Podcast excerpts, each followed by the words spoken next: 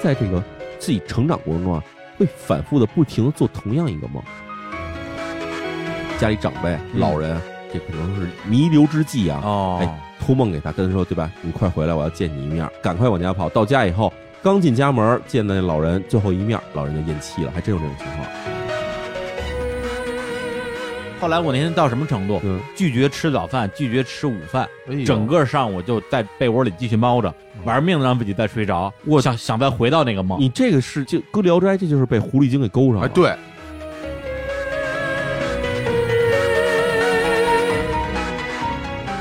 哈喽，大家好，欢迎来到李淼谈怪谈，我是李淼，我是李叔，我是小伙子，哎那么其实我们今天要聊很多关于梦的这个都市传说，哎比如说哈、有一个特别常见的事儿就是，哎，鬼压床。哎嘿，呦，对，鬼鬼压床到底是说，哎，是你在比如说是一种做梦的情况呢，还是说真的有这时候有鬼啊或者什么东西在压在你身上呢？嗯，鬼压床这个实在是太可怕了。哎，对，因为这个经历过的人都知道啊，嗯我我特别羡慕那那些人啊，如果真是这辈子不知道什么叫鬼压床，那你太幸福了。这种体验我觉得不需要，真的不需要。嗯就是你明明觉得自己已经醒过来了，嗯，但是就是一一根手指头都动不了，一动不动，对只有眼睛能动。对，就这种感觉，就好像你就是活着被埋在棺材里的那种感觉一样，特别可怕。哎，那个你们两个第一次有鬼压床的经历是多大年纪？啊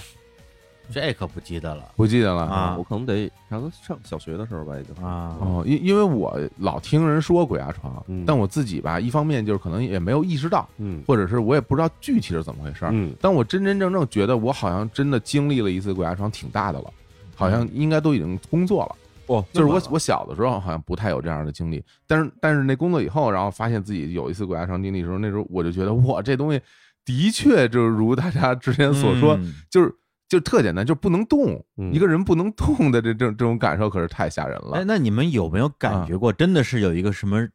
鬼压在自己身上？嗯我没有过，没有我没有，啊而且我没有那种就是那种所谓的就是被摁住的感觉。啊哦就就有人会说他感觉就是有有东西压在身上嗯，或者是被摁住不能动嗯哼。我没有那种说被束缚的感觉，啊但更像是全麻了是吧？，对，就就就就特别像是那个全身麻醉，就是哦完全就是我想抬手，但是抬不起来。对没有任何的反应。对，然但后是你嗯百分之百确定自己是醒的。百分之百确定是对完全是抬不起腿，抬不起手， 而且这个事情就是很多人的反应，或者说嗯自己在经历鬼压床的过程中啊，会听见一些这种幻声，哦，哎，都会听，比如有听着有人在耳边说话，然后甚至有人会看到一些这个身边有影子，嗯，甚至有人说过就有一个黑影坐在自己胸口上，哎，都会有这种就是幻象出现。嗯然后当然他后来发现就是醒过来以后发现这东西都没了，嗯，哎，自己挣扎开了以后发现这东西都没了。最后发现是猫问你身 上嗯，就是所以，呃，其实不是鬼压床，是猫压床啊，也也可能是你老婆问你身 上。 啊。这反正这这个我们先放下再不说，我们先讲另外一个啊。这个其实大家想听，哎，算了，还是别说了。对，反正我们家我没老婆这事儿，对吧？老婆为什么坐你身？为什么坐身上？那可是臭大嘴，那只能那只能问有老婆人为什么要坐自己身上了？ 不是为什么这 话题方向不太对了？哎那，我们继续讲，继续讲这个，来就就来来是来梦，关于梦啊，关于梦的事儿啊。对，我想到一，我想说关于梦的事儿，然后做梦娶媳妇儿，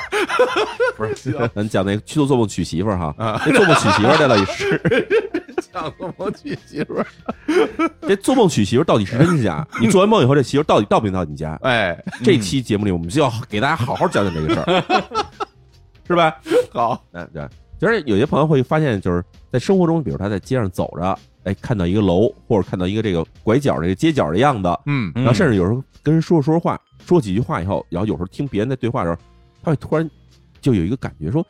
这情景我好像在梦里好像见过，哎，这特别著名啊啊！这个这个名词啊，我是跟那个村上春树老师学来的哎。嗯第一次看到他写这个事儿嗯，然后他说这叫什么既视感，对然后还一法语嗯哎，deja vu，啊，对对对对对。哦我觉得这个东西啊，大家真的是这个，反正我啊，就是从小到大就是这样的经历特别特别多，嗯而且而且经常被别人当场说，嗯就是比如你跟一朋友一块儿吃饭，嗯，然后你们聊一个事儿，比如聊，哎，今天什么那个呃，这个买了个新电脑嗯，哎，这电脑怎么怎么样？然后对方突然一拍大腿，哎呦，这段我梦见过嗯啊，经常会听到别人这么跟你说哦，，对，而且小时候吧，你遇到这种感觉，你会觉得这种冲击感特别强，嗯因为你不知道这个东西是什么，哎对，你会马上停下所有的事儿，就只讨论这件事情。对对我印象也特别深，小学我跟我们班一个女生在他们家就是聊些闲天儿嘛，嗯然后我突然停下来说：“哟，这个画面我我我以前经历过，哦而那时候我不会说我梦见过，哦我就会哎这个东西我我经历过，啊，对，当时你其实觉得就不这可能不是梦里的事儿，对对对而且我真的好像做过一次一样的事儿，就是你不会往梦那个方向去想。对你说这个，说咱俩绝对做过一件就是一模一样的这样的一个对事儿，或或者说咱俩绝对就坐在同一个位置说过一模一样的话，对这件事情一定发生过，对否则我不会有这种感觉，没错，对而且对于这件事儿，我觉得随着年龄增长有不同的感受。是就比如咱们小的时候经历过这种事情，当时觉得特别意外，然后嗯特别新鲜，对而且很神秘。嗯然后到我们现在这岁数啊，嗯，啊就觉得已经习以为常了。对对对因为就是生活中这种情况太多了，因就为是你你总是会经历这种东西。对，就就是我回忆起来，其实我的第一次感觉确实跟跟李叔说那是一模一样，嗯就是哦我我在这儿，比如我在这儿做作业，然后突然看见两个同学跑进来，嗯然后这个好像经历过，哎就是觉得好像这个事情在生活中发生过啊。那时候不往梦上想的原因，是因为没有人告诉你这你曾经梦见过。直到什么时候？直到有一天你跟别人聊起这个事情的时候，别人跟你说啊，这是因为你梦见过，然后才嗯会把这东西给固化到说你以前的梦里看见过这事儿。嗯，最开始的时候是你跟人提起的时候，别人说我也是，我也是。对对对对，我之前也经历过这个东西，对当然，如果你能碰上两个人一起叠加物，那你就就就牛逼了。哇但是我从来没碰到过这种事我儿，没遇到过。 从来没见过， 就是永远只有只有一个人突然说，太哎少了，这个画面我好像见过，嗯，哎，从来没有说，比如说你跟一堆人在一块儿，两人突然说我们两个都见过这个画面，那对这样的话，这这事儿绝对真实发生过，就哎我绝对确信了。而且，但是我觉得这东西有点煞风景。嗯比如说，我跟淼叔正在聊天，然后嗯我说：“哎，这刚才这段我我见过。”然后淼叔说：“对，刚才那段我也 见过。”然后，然后你会觉得被破梗了。然后你会接着说说，哎，你你说这个事儿，我其实也见过， 对，没错没错，我我我上回就见着你，你说你见过了，对。然后我说我在梦里其实也见到你上次这样说 过，就不是不是这事儿没完了，不是我不能不禁不要禁止套娃。禁止俄罗斯套主要娃。这个事儿怎么回事呢？哎，这这个事儿我们也先按住不讲，咱们再跳到下一个问 题是，哎好，清醒梦这个事儿就厉害了。清哎醒，哎，，清醒梦，我跟你说啊，清醒梦，我估计你们俩可能都没听说过，为什么呢？嗯这事儿啊，其实可以说，它一个是很小众的一个事儿，嗯然后第第二呢，是有一大批的这种清醒梦爱好者。哎这，什么意思？我跟你说，这个我还真研究过。什么？叫清醒吗？简单先说什么叫清醒梦啊？嗯，清醒梦是说这一个人在做梦的过程中呢，他突然就清醒过来了。哦清醒过来的意思是说，他在梦里突然意识到，说我是在做梦。那不就跟那这鬼压很常床差不多吗？这很但常不一见样是什么呢？嗯鬼压床你会醒过来，觉得哎呀哇，我我醒过来，但我浑身动不了。清醒梦不是说你醒过来，清醒梦是说你还在梦里，比如你正梦见你在大草原上玩呢，哦啊。 然后这时候你清醒梦的情况就是说你还在草原上玩，但是你已经明白过来说哦，我这是在梦里的草原上，哦，这个梦中的是草原，哎，这个哎是呦清醒梦，不是说你醒过来发现我自己动不了，不是那样的。嗯所以清醒梦这种情况，大家很多人啊，在这时候他会产生一种恐慌感。嗯，说哎呀坏了，我在梦里呢，但是我梦里在这个地方我怎么出去呢？这时候会有一种恐慌感。嗯，然而有的人其实可以克服这个恐慌感之后，他还在梦里，就在自己的这个清醒过来的梦里面，开始做一些自己平时想做但是做不了的事儿。我这就就没醒啊！对，那比如说他可以、哦他可以飞起来哦哦，可以驾驭这个梦啊，甚至比如说自己要凭空造出一个房子来，造出一个楼来，都可以这么做。这是清醒梦的人，啊哦，那这其实很像，比如说我们看的一些电影啊、哎动画里边说，哎，既然我反正是在梦里，我就是梦的主人，没错，来来个房子，啪，一房子出来了，就像那个《盗梦空间》里面那种感觉很嗯像，或者说哦，对对哎对，这种东西，那这个清醒梦，这个到底是怎么回事呢？哎，你们两位有没有做过这种梦呢？我觉得啊，嗯我应该算做过。哎，对，虽然现在我可能没有某一个特别印象深刻的，嗯，但是好像挺多的。挺多的，对，因为我是一个特别多梦的人，哦或者说特别容易记住自己做的梦的人，哎，所以经常在梦里边儿，比如说梦见一些工作呀、嗯录音啊、嗯，剪节目，反正就各种跟工作有关系的事儿梦，见一些名人是吧呃，？一些名人。然后嗯呢，呃，有一些比如说在日常生活之中解决不了的问题，嗯嗯在梦里边我会有明确的意识，说，哎，趁着趁着做梦，我来想一想哦这这问题怎么解决。啊，你这就是清醒梦，这确实对是清醒梦。我会觉得，哎，哦对，在梦里我可能是不是我想象力更丰富一点儿，哎，然后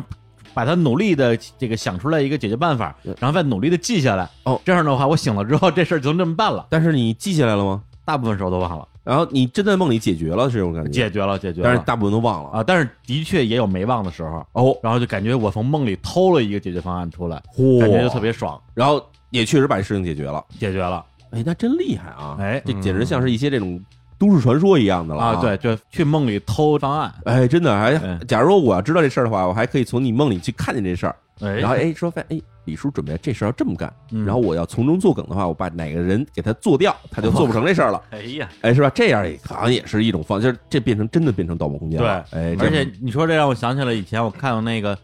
恋爱的犀牛》啊，哎莫宁辉那个话剧，呃，后边的版本我不知道，至少嗯九九年，嗯第一版它里边有一个有一个梗，也是一个故事，嗯说一个年轻人啊，天天晚上做噩梦，这时候来了一个什么那老头儿，说我教你一招，嗯。对，然后呢，他就继续做噩梦，梦里有什么大头鬼拿着刀来 追他，他这时候就一把抓住大头鬼的刀，说我在做梦，然后他就醒过来了，手里拿着大大头鬼的 刀，哇，哎，从梦里还能偷东西出来，对，然后那之后他就天天晚上做噩梦，然后有一天大头鬼哭了，说你不要再梦，不要再梦见我了， 东西都让你拿光了。 说这样吧，说今天晚上你再做梦嗯，对，我不来了。我找一个这个绝世美女陪着你哎，然后来了一个绝世美女，那个那个年轻人一看这姑娘太好看了，然后就抱住那姑娘大喊一声我在做梦，然后嚯一睁眼发现这个姑娘就躺在他身边啊儿我是真觉得这真是在做梦，这个啊，啊这这个这这叫做梦娶媳妇儿，这这哦，确哦这实娶真媳的妇儿就是了娶媳妇儿啊！这有的人不是做梦娶媳妇儿，有的人是什么呢？哎，做梦的时候突然就看到了，或者说听到了这自己的亲戚、自己的朋友，或者是自己的祖先来跟自己谈事儿， 哦这你听说过吗？这有做过这样的梦啊？你还做过这样的梦？做过这，样的梦啊？不是这个是算托梦吗？这是托梦的一种，有一种算是不太吉利的这种方向是什么呢？嗯哎，就是家里长辈、嗯老人，这可能是弥留之际啊，哦，托梦给他，跟他说对吧？你快回来，我要见你一面儿，赶快往家跑。到家以后，刚进家门儿见到那老人最后一面儿，老人就咽气了，还真有这种情况。托梦是得确实在梦里有一定信息传达给你。得得刚嗯得跟你说个事儿。哎，就是有的、哦真有的时候，有祖先跟你说，咱家有一缸金子埋在哪儿哪儿哪儿了，告诉你。哎呦然后你挖还真有呃反正我以前真的看过这种故事，那个故啊事发生的地方还离我们家老家位置还不算太远。哦，真的呀，哎，我们家老家在东单嘛，然后啊就东单那边有一个叫做梅扎胡同的，梅扎胡同有一院儿，然后当时据说这个人他做了一个梦，嗯说，自己好像多少代以前祖先在这个自己的院子里面埋了，真是嗯埋了金子什么的东西，然后就托梦告诉他的这个这一代人，嗯然后这一代人他据说还有咱祖上传下来的一个什么口诀，就是哦其实像是一顺口溜似的东西，嗯然后他就回忆这个梦，然后想着顺口溜，然后就一直在想说我们家老房子好像是哪棵树的那影子。到哪一天的时候照在那位置，从那儿挖就可以。哦后来他在那院子里可能挖得有小十年左右，嗯，就真的挖出金子来了。嘿哎，就是反正这是他们家祖宅，但是毕竟我们知道，其实地下挖出来的东西应该充公嘛，啊所以国家是给了他一大笔奖金的，啊，这真事儿啊，这真事儿。嘿但是具体他是不是因为这个梦而发现这事儿呢？不好说。或者说这梦是不是真的，还是自己说的？哎，对，这是不不好好说说。但是具体有真还真的有这故事，哦，还小时候还在电视上看过这事儿，还想哎这就在我们家附近啊。嗯，哎就小时候看这种民间传说里边啊，特别是中国传统故事，这托梦的这种特别多。哎，对对，，经常就是啊，家里人托梦说你去挖个金子，家里人托梦说你明天一定要几点出门，哎，能碰见你未来的意中人之类的。啊，也是又是做梦娶媳妇哎儿。 对对对反正要不然发财，要不然娶媳妇儿呗。还有什么托梦去让他去报仇的也有，对吧？呃，特别多。对，而且你像我小时候就看那个四大名著嘛，嗯因为小学时候三国、红楼梦看不懂，嗯，水浒跟西游记就来回看，有呃里边都有印象特别深的托梦的片段，比如说西游记是刚开场。没多久的时候，哦嗯应该是唐僧师徒四人还没有这个出现的时候，嗯，哎，出现的第一个主角是唐王李世民，嚯，哎，李世民这个梦中啊，梦里一个老龙王，哎龙王说：“哎呀，说我这个被你手下一啊一名文官就魏征给斩了。这魏征，哦这魏征谁都不服啊，就是就就就把我斩了。但是那个，我我找您来求个情儿，您是真龙，我是假龙，嗯，那您管管您您手 底下。对，后来呢，这个李世民说：行啊，就我我我答应您了，咱咱就这么办。嗯，就第二天就把魏征叫过来，说：哎，那个魏爱卿，咱好久不见了，咱们中午下会儿棋呗。然后魏征说行啊，然后就等于说就不让魏征有功夫去干办这件事儿嘛。那结果下棋下下了一会儿之后，中间好像有个午休时间吧，嗯然后魏征睡着了，啊，梦中把老龙给斩了。哇，梦中杀老龙啊！对，不他的魂魄把老龙给斩了。后所来以先是老龙是托梦给李世民求情，别杀自己。魏征就做梦去给老龙给杀了。对，后来老龙特生气，说：“李志密，你不是答应我了吗？你答应我，你这怎么回事啊？不行，我我找阎王告状去，把你也弄死。”啊李世民的魂魄就被拉到了阴曹地府， 幸亏判官是魏征的铁哥们儿，啊，然后后来要要把要把李世民放回来哎不了是，，这是一个权力的斗争啊！这个对啊，还给他加了二十年阳寿，还加上人家杨少，哎啊这不罚还还奖了他一钱，对所以这里面最冤就是老龙王了。对啊老，龙王还他本来是想对吧，想拖个后门儿，哎，想求情，结果求情也失败了，然后对给告到了这个官衙啊，嗯官衙也不做主，嗯，可见这地地府有多黑暗，我跟你太黑暗说了太黑暗了，对，这真的这《西游记》啊然后还有呢，就是《水浒传》。嗯水浒传》里边也有托梦的环节，嗯因为大家这个《水浒传》一百零八将啊对，咱们如果看过《水浒传》的什么电视剧之类，什么都都对那些人人物有印象。然后我呢，之前跟小老师我们俩聊过一个事儿，嗯就是大家有有没有什么特别呃厉害但是没有没有用的技能？哎，我们俩就开始这个来回列举，我就列举了一个，我说我能随时告诉你一百零八将里边每个人怎么死的，嚯，只要你能说出名来，我告诉你他怎么死的。真的 对，然后小欧老师不信啊嗯，他说你九纹龙史进怎么死的？我说九纹龙史进啊，是他是到了一个树林子里边被人伏击了，乱箭射死。哦，然后我说哎呦，说可以呀、可以他啊，说那这个拼命三郎石秀怎么死的？嗯，一下给我问住了。我说啊，拼命三郎石秀啊，好像是到一个树林子里边被人乱箭射的。 说完之后，自己心里都虚了， 说：“哎呦，说我我这个刚吹完牛逼，然后就不行了啊。”然后，但是我说：“那我求证一下吧。”嗯，到底怎么死的？上网一搜，六个人一起进入树林子，被乱箭射死 了。史进、石秀都在其中，说明我这记忆力太牛逼了，真的都是小学时候背下来的。啊小学小学背背下来的嗯你干点有用的呀，因为我小学时候我拿了一个本儿，啊那本儿上把这个一百零八将每一个人名字、外号，他是天天什么星、地什么星，嗯以及怎么死的全全记下来，然后天天拿着本儿背。所以你也是一个这个案件研究专家是吧？啊，你对对对对对。然后说回来啊，哎托梦，有一天晚上宋江啊打方腊的时候啊，哎已经被朝廷招安招安了嗯打打方腊的时候，晚上做梦，梦见自己的好兄弟张顺儿，浪里白条张顺儿啊哎，是一位水将，嗯对，哎，擅长游泳，然后浑身一身血污，说啊说哥哥。我来找你了嗯，然后背后影影绰绰站着五六个人影嗯，看不清面目。宋江就在梦里哭醒了啊，说：“哎呀，坏了，张顺兄弟要出事儿。”哎结果第二天他们去打一个城门的时候，张顺本来是想从底下那个那个护城河游进城里边，进去之后把门打开，结果实际上对方假装就是就是什么都不知道，哎实际上人家早有防备，其实里面要有机关的，对，早就发现了，然后就各种大石头啊、箭弩啊往水里射，把张张顺被水里给射死了。然后哇冯宁说：“哎呀，就是果然是张顺兄弟。”然后那之后，第二天又死了好几个人。嗯他说那几个人就是梦里那几看看不清脸的人，这是我印象特别深。哦这等于是活人托梦，活人托梦，对，活人还是用自己的这个梦去告诉宋江说自己以后有危险，自己要死了，但是张顺自己知不知道把这梦传给了宋江？其实他可能是不知道那，肯定是不知道的。是吧？就是应该是说已经死了之后那个张顺穿越时间来托的梦。你要这么说的话，穿越时空的张顺，对啊，哦，真的啊，好厉害这对个啊，，一身血污嘛，哎哎对，还真是哎已经死了已的。经死了的张顺托梦的，哦所以《水浒》照这么看的话，嗯还是一个穿越剧。那穿越剧，我的天哪， 小时候从来没想过这事儿。嗯，哎，那说这事儿以后，我又想起三国里面其实有一个情节是什么呢？嗯，这个梦里杀人，嚯，哎呦哎呦，对吧这这著名对了，吧这？个啊嗯曹曹曹丞相，对我吧？爱梦中杀人，哎，啊就我我我生平有三爱，哎，哎，抽烟喝酒，梦里杀 人。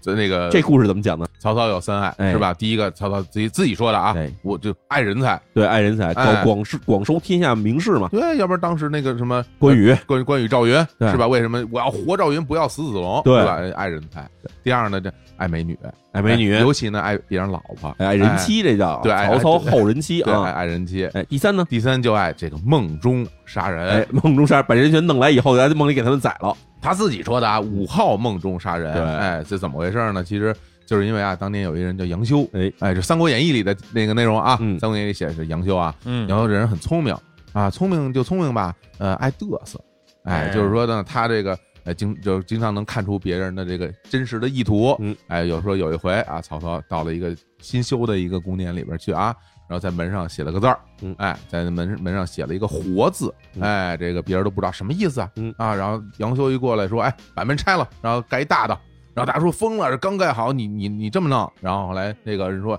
丞相说了是吧？门中有活为阔，哎，给我弄大点儿。哦，还啊猜哑谜，哎，猜还哑谜，反正呢，这个曹操呢就觉得杨修这人吧，虽然很聪明，叫老抖机灵，就嗯看他有点不顺眼。哎对，对，那结果有一回呢，他正在睡觉，后来杨修就到他这个房间里来了，这杨修这个曹操咵就起来了，拿着一把大刀，哐一下就把杨修砍死了，然后又回去接着睡了，然后等他再醒过来，发现杨修已经死了，哎，曹操哭啊，哭的不行，哎呦，哭跟泪人似的，那时候杨修是个人才，结果被我杀了，这太不好意思了。这个嗯也这，但是也不能赖我，嗯，我好梦中杀人。 哎，他意思就是说是我做梦的时候给杀了啊嗯哎，，对，但是其实当时的大家评价就是觉得说曹操这其实一个下一套，哎假装睡着了。是，哎，但是真实世界中有没有这种说在梦里就把人杀了的事儿呢？嗯哎，这事儿我开始觉得说这可能太胡扯了，因嗯为我们一想说这人做梦的时候你还能起来，嗯，我其实我的印象里就是我睡着了以后，假如起来你说上个厕所，你都会就觉得晕头转向的，嗯这还能起来杀人？我开始不信，然后后来上网一查，发现确实还真有几次这人类历史上有这种案子。啊，哎，在这一九八一年的时候，有一个这个在美国亚利桑那州哈，一名男子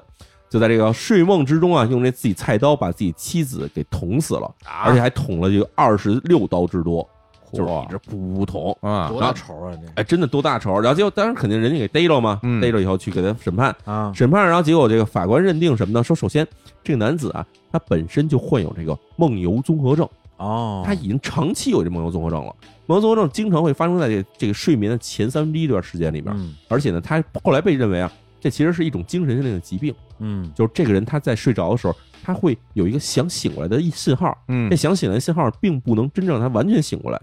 只能控制他一部分行为。嗯所以他在梦里的那种状态，就是我们相信啊，这状态其实是一种他无法区别那是梦境还是现实，甚至是无法控制自己行为的一个状态下。然后法庭就认定这名男子就是在当时这种情况下，然后用刀杀死了自己妻子。所以最终的结果是，这名男子被判处无罪，无罪。啊哎，无罪。说实在，对梦游这个事儿，我真是一知半解。我嗯我这可能一知半解都算不上嗯，我都不知道这梦游的人是睁着眼闭着眼。你要按这个来说的话，比如他他捅了他老婆二十六刀嗯，我觉得他应该是睁着眼的吧，应该能看见要吧不然？你捅哪儿啊？对啊，而哎事实问题是这样，就是梦游综合症的时候，其实并不是你在闭着眼睡觉，啊，而真的其实那人醒了，但是只是你意识没有清醒。张飞睁着眼睡觉，哎，哎不光是睁着眼睡觉，就是他其实认为就是当时你已经恢复了相当多的你的行为能力了明。白？啊明白我们再举一个例子了，比如说一九八七年，一九八七年有一个二十二岁的多伦多的男的，他也是这样，然后有一妻子，然后有一女儿。在一九八七年的五月二十三号凌晨呢，哎，他从这床上坐了起来，嗯哎，穿好了衣服，开了门，出去开着车，开着车开到哪儿了？开到这二十三公里之外的自己的岳父家里头去了。哦，然后到了岳父家里头，把他的岳母给砍死了，而且还把他的岳父给打伤了。哦，之后，这个男子是怎么着了呢？他在这些事情做完以后啊，嗯突然他就醒过来以后，发现自己手上全是血，而且手上还有这个刀的割伤的痕迹。嗯嗯，然后自己去自首了。他找警察局说说我我我可能杀了人，但我不知道杀了谁了。 哦，这听上去太有点扯 了，啊就是你说做了梦，哎，开着车，哎，然后杀了自己怀恨已久的岳母，哎，这你添油加醋啊，人家可没问说题是这样话哈，人家反映什么呢？啊就是这个男的跟他岳母关系其实非常好。你要知道，这个岳母跟他们家其实离得挺远的，二十多公里呢哦。杀了跟他关系非常好的岳母，哎，然后还把他对岳父给打伤了。哎呀，所以这个事情他在报案之后，他也是自首的。嗯自首完了以后，警方开始反正进行调查，啊然后嗯找了什么精神科医生，啊还有什么神经科医生去进行调查。嗯然后最后发现，确定哈，这名男子确实是在睡梦之中下的手。啊，嘿，啊，确实在睡梦，就是他虽然说醒，看起来是醒着的，嗯能穿好了衣服，能开车出门，甚至在街上能好好开车，但是呢，他意识是不清醒的。开车过去，然后在杀人这过程中其实很长，这么长时间里面，他一直没有清醒过来，直到他发现自己双手有血，然后还拉了好多口子。那哎时候他去自首的时候，那时候他才清醒的。我天儿，这个怎么说呢？反正我这这这这个领域啊，实在是没法判断，我对也没有不能评价。说实在话，这事儿其实对我们来说就是是有点神秘的。对对对，但是我我心中不像会真的，我心中会觉得对啊，这个这这个这最后怎么判呢？啊，最后这位男子也是被判无罪，但是呢，啊，因为在这个八十年代的时候，有多起这种就是因为梦游杀人，啊对然啊后被发现他确实被确诊就是有梦游综合症，长期有梦游综合症的人，然后确定说这些人确实在梦里杀人的，所以后来法律就进行了修改，嗯就变成了说，虽然你被判无罪，但是你不能是一个就是，哎，认定你是一点事儿都没有的人，嗯他被认为说无罪，但是你是疯狂的，所以有时候一旦有这个判罚以后呢，你会被强制被关入精神病院。对啊，就是你是一个无罪的，但是未来依然有可能梦里杀人的人，我明白了那是不是得给你们关把你关起来，明白？是吧？对没错，法律修改，立马他妈在梦中就不杀人 了。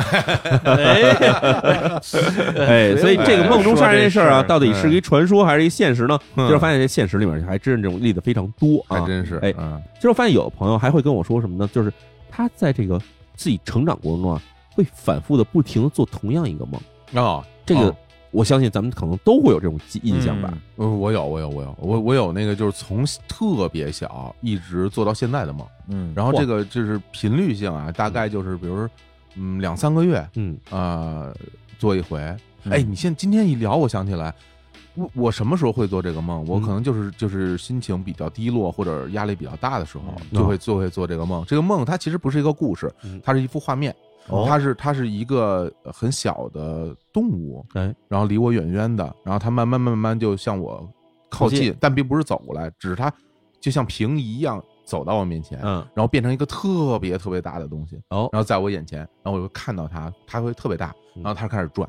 哦，然后然后我就开始转，你也开始转，嗯就是我就开始在原地不停的转圈儿，就不停不停不停地转圈儿。我然后那个时候，在当我开始转圈儿的时候，我就意识到了我在我又在做这个梦了。哦每一次当我转圈儿的时候，我都意识到我我又在做这个梦了，那不就是这不就变成清醒梦了吗？但是我我我意识到我做这个梦的时候，但我醒不过来，然后但然后然后我无法控制，我还是啊哦不停的转，还是不停的不停的转，不停的转，有时候会醒，有时候会继续睡下去，哦嗯基本就是这么个一个梦。李是叔叔这种梦吗？呃，我还没有说像他这种啊，啊真的是同一个梦，哎然后这个在漫长的时间里边来回做。嗯我比较多的经历有两个，一个是同一个梦在一个晚上里边重复，哦，就一个晚上一直在做同样一个对梦，，而且中间会醒很多次。当然，这个醒呢，有的时候是真醒，有的时候是以为自己醒，其实没醒，但是这个梦是说，就是每次你在做这梦的时候，都是从头开始做的，还是说剧情的一直在延续下来？都有，哦，都有对吧？既有那种就是说，哎，我我我觉得自己醒了啊，嗯其实也不知道醒没醒，然后再再睡着，那个剧情能连起来。嗯有的时候就好像这剧情又又回到开头了要，重新讲，又来一遍。我印象特别深，就是有一次上初中，哦嗯，对，就是可能就到了青春期了吧。然后我就在梦里梦见了一个一个美人，哎，呃，一个大美女。哎然后我在在梦里就陷入了疯狂的这对她的这种迷 恋， 梦姑，哎梦梦姑。姑，哎哎，我当时就真想真的想拉着她的手大喊一声“我要做梦”，给她弄出来完了。啊但但那时候还不知道这有有这么一招呢。嗯，然后就中间也醒了一些次，哎，这美人有有脸吗有？有有，特别漂亮。然后有明显的那个形象，对对对，哦感觉是我就是，如果你硬要说的话，我觉得是我生命之中第一次就是真正意义上的就是这个坠入情网，梦中情人了，对，就太喜欢了。这真是梦中情对，人了，而且这就个爱的完全就是那个如痴如狂那一种。啊晚上七点钟，然后就被我们家人得做饭什么给吵醒了嗯，我特别生气。那天早上起来给我气坏了，哎。是吧我就说你们做饭不能小声点儿 啊就是然后我真的就是后来我那天到什么程度，嗯，拒绝吃早饭，拒绝吃午饭，哎呦整个上午就在被窝里继续猫着，玩命的让自己再睡着。我想想再回到那个梦哦你这个是就搁《聊斋》，这就是被狐狸精给勾上哎了，，对，啊，是吧？对你这样就会，我跟你说就会就会慢慢就给自己枯竭你这而是死，形容憔悴是吧？这叫什么？对对对对这叫就是身上有东西，真的啊，真的呀你，这肯定是狐狸精上身了，对，我上天身了，嗯对，反正就那那印象特别深，我连午饭都没吃。啊，对，就是我，我就是要睡觉，好我我要回去找他，哦连学都不上了，呃学都不上了。嗯我哎呀妈呀，对，这是一个。啊，还有呢，就是它不是同一个梦，但是同一个主题。嗯对，因为我是在我那个呃门头沟的山里面长大的嘛，嗯然后我经常会做梦，然后一个是会梦到那个村庄，一个是会梦见我姥姥。我哎姥姥可能，我觉得就是这个画面，在我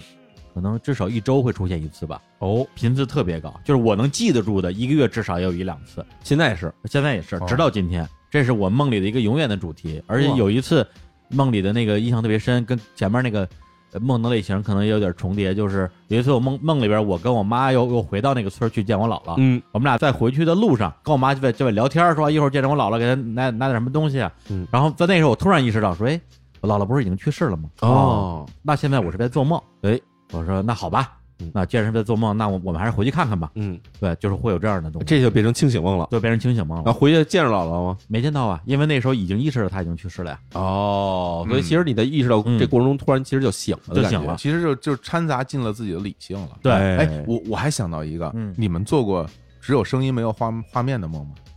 没有哎，呦，我经常会做这种只有声音没有画面的梦，嗯，哎，这怎就么回就事是就是我经常会梦到就一片漆黑，嗯，然后有很多人在说话，哇，啊哇，这听着怪啊说什么我呢？就是屋里特别嘈杂的对话，有男有女，听不大清楚大人有能听清楚，就是大家一起说，就是有大人有小孩儿，有男的有女的。你然后这个剧情就太《聊斋》了，哦 然后里边好多故事都是这样的，是吧一个书生搬到一个新的园子里边，啊啊然后晚上睡觉，嗯然后就听着后边的那个屋里边有人说话，嗯接着说了一宿，晚上起来一看，屋里什么都没有，嗯，反正我经常能听到，哎呦就是能听到他们在在在聊天儿，然后在聊天儿以后聊聊聊聊聊一阵儿了以后，我我觉得特别吵，嗯然后我就意识到啊，我又我在做梦了，然后我就让自己别再做了，哎屋里住着一窝狐狸，我跟你说，啊是吗？又是狐狸 但是我经常不停的地方，我那我带着狐狸走是吗？对啊，到哪儿都会有，这嗯这个我经常会缠有身了，缠身有有时了，候一会有窝狐狸缠身了，我的天儿啊，是，那咱们其实要说到这个。说这梦啊，其实到现在来看的话，其实我相信每个人都会觉得说嗯各种各样的千奇百怪的，啊是什么梦都有。嗯是甚至其实跟我们的现实生活相比起来的话，就是现实生活跟大家相比啊，嗯就显得有点太平淡了。对对对这梦里对实在太丰富多彩了。所以之前我特别就是想要那么一个就是做梦机器哎，啊，就是你只要一插上这东西，嗯我就能够做梦。哎，当然做梦不是什么梦都行啊，嗯要不然就是做美梦，哎要不然就是做那种特别华丽的梦，大片儿那种。哦，对，如果这个梦做完之后我还能记住，哎，那当然更好喽。嗯，如果还能把它录下来，那就完美喽。还你这是看记忆猫看多了是吧？ 就是一般这种情况哈，嗯我们来说就是。人要是想做梦，其实也有很多这种古往今来的各种方法，说，哎，嗯枕头底下放个什么东西，你就能梦见什么什么什么，哦，听说对过吧？经常有这种事儿听说过对吧对，明白或者说你睡觉的时候手不能放在胸前，哎，对，放胸前就会做噩梦。哎，然后说这个睡觉是尽量什么要侧身睡，不要躺，不要仰着睡，仰着睡容易做噩梦等等，这对些都会有，对吧？。对，哇哎，所以这关于梦这些话题，我相信其实是人类可能真的是自古以来的一个永恒话题。是哎，嗯在古代时候，其实有这么一梦特别厉害。这嗯发生的时候呢，是这中国的宋朝的时候。这个梦啊，基本上是可以说改变了中国历史的一个梦。哦，呃，说在宋高宗的时候呢，哎，他做了一个梦，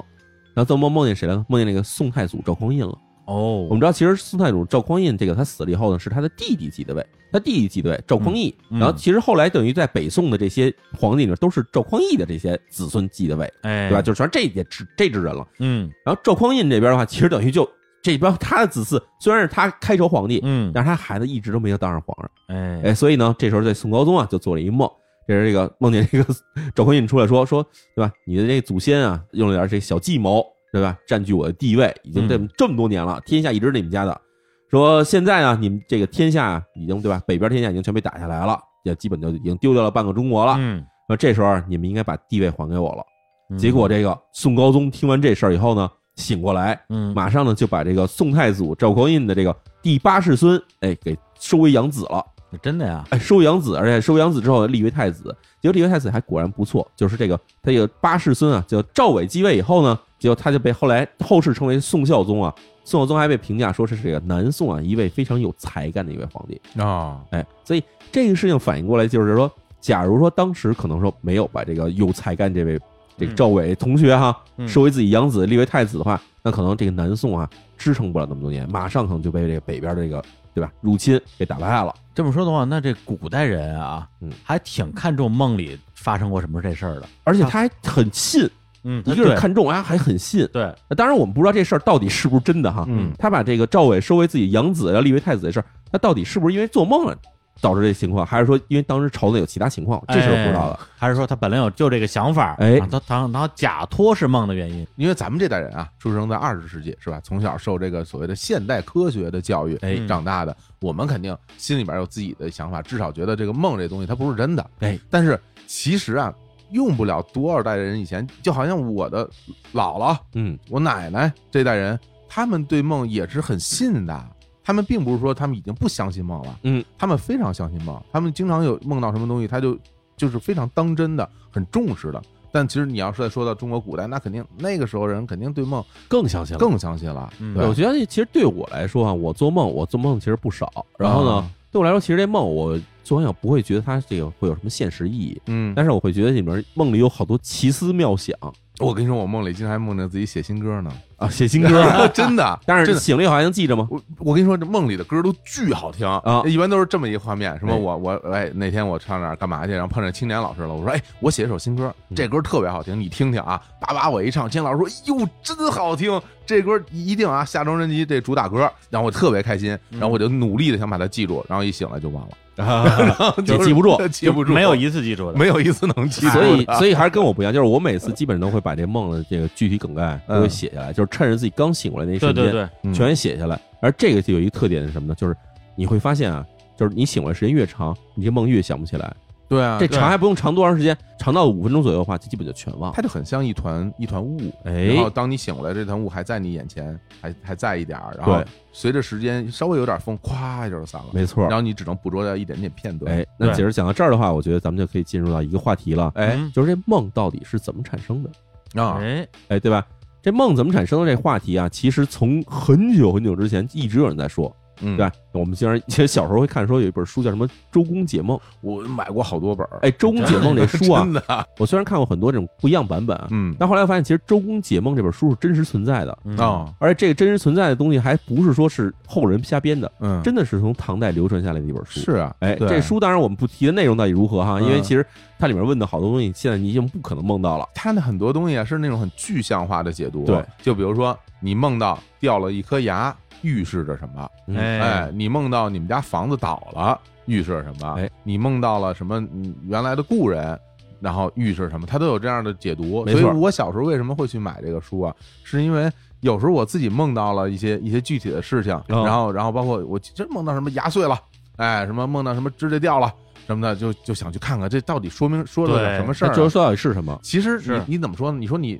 信吗？你肯定不信。但是吧，他给你一个解读，你会觉得这东西挺好奇，挺神的，哎挺神叨的嗯哎啊，是不是真的？如万一他他解读是一好事儿，嗯比如说你梦见什么事儿，他说预示你啊那个马上能挣一百万，那就高兴死了。当然肯定也没挣 着当吧，，然也瞎瞎瞎高兴 对瞎高兴对哎，其实，在关于梦的形成啊，在这个欧洲这边的看法呢，到了近代啊，有一种有一个人提出了一个比较科学的看法，哎嗯这个人呢叫做弗洛伊德。啊，哎对，弗洛伊德他写了一本这个很大的一本书啊，这个翻译成中文啊，有的人叫《释梦》，有的叫《梦的解析》，基本都我是这买本书。过，你什么时候买我的？高中，哎，我也是高中时候买的，我哎俩高中还把这本书全看完了。对，我也然后上看大了学以后还买了一本原文的书啊哦，，但是这原文那本书的话就看不下去了，因为是嗯原文德文的嘛不。是你看懂了吗？呃，我看懂了，我没看懂， 我啊不是你看懂啊。因为本来我以为是一本像《周公解梦》一样的书，哦 对不是吗？一梦见蛇就生儿子，然啊后梦见兔子叫什么发大财之类的，不是，一句都看不懂。啊，它里面其实这么起来解释了，就是哦学术的一个他其实东讲了一些病例，就是说他有一些这种当时他做这种心理医生的时候，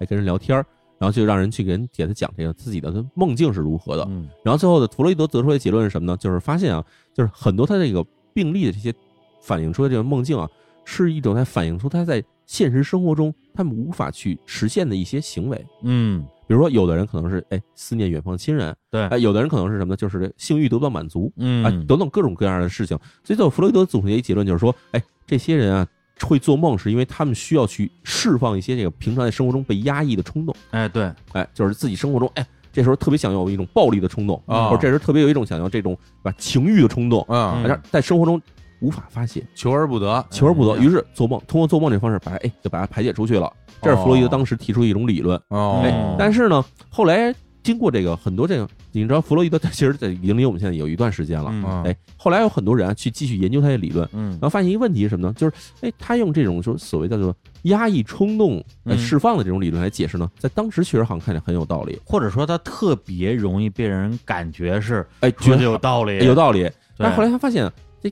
经过到在他，尤其到现在以后，到现在时代以后，你再去分析这些人的梦，觉得有一些梦你是没法用这种什么这冲动的释放来解决，嗯，对我吧是觉得大部分梦好像都没法用这个办法来解决，或者说只就是你可能只能找一种象征性的意义，但是这种啊象征意义你要把它强行联系到，比如你梦见一个大动物，啊或者你梦见一个什么车，啊，这东西就联系到啊你身上的某种欲望解读，啊，这个事情的话啊其实有点过于牵强了。嗯于是呢，这个弗洛伊德这个理论啊，就后来开始被人就进行了一个进化吧，嗯，哎，这进化呢，后来就到了一个人的手里呢，就是弗洛伊德的一个著名的学生叫荣格。哎呦，哎，荣格也是精神分裂学里面的一个大师啊。嗯，哎，荣格提出来的东西就有点意思了。他认为什么呢？认为这个梦的理论啊，其实是就是人一旦开始做梦的时候，就是我们在去跟这个叫做集体无意识的东西的一个具体展现。什么什么什么意思？什么叫集体哎无我意识？们来讲一下，就是啊，荣格他认为，首先人的意识是分成几层的。哦，哎，最普最普遍的就是说，我们平常在清醒状态下有一种这种意识啊这自我意识。这没没哎，问题。啊这自我意识其实还是挺清晰的，就我想喝水了，我想吃饭了，我想睡觉了，这不就是是吧？是这意思哎？吧这种哎东西。啊然后呢，还有一层呢，叫做潜意识。啊这潜意识呢，有时候是我们可能要进入一种比较深层次的这种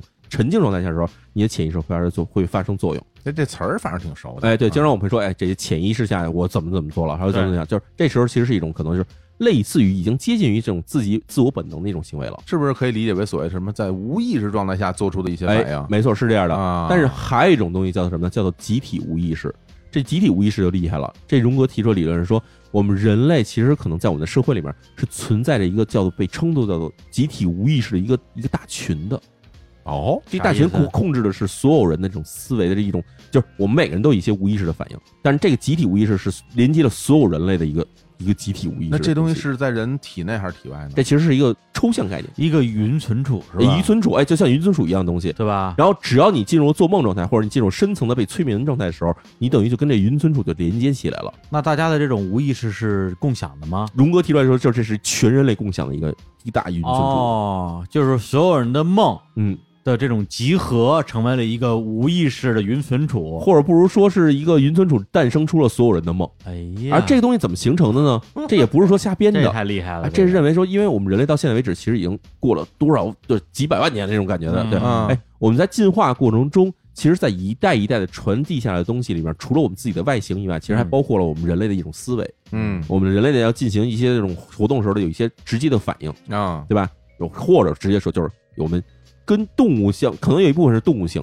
但是也有一部分就是人性，这东西全其实都在你的这种深层的这种集体无意识中存在着。所以，等我们的一代一代传到现在，到到我们现在这个时嗯候呢，我们其实遗留下的那些无意识的东西，就全变成了这种我们所所谓的叫集体无意识的也东就是西。刚刚我梦见我变成一大猴子，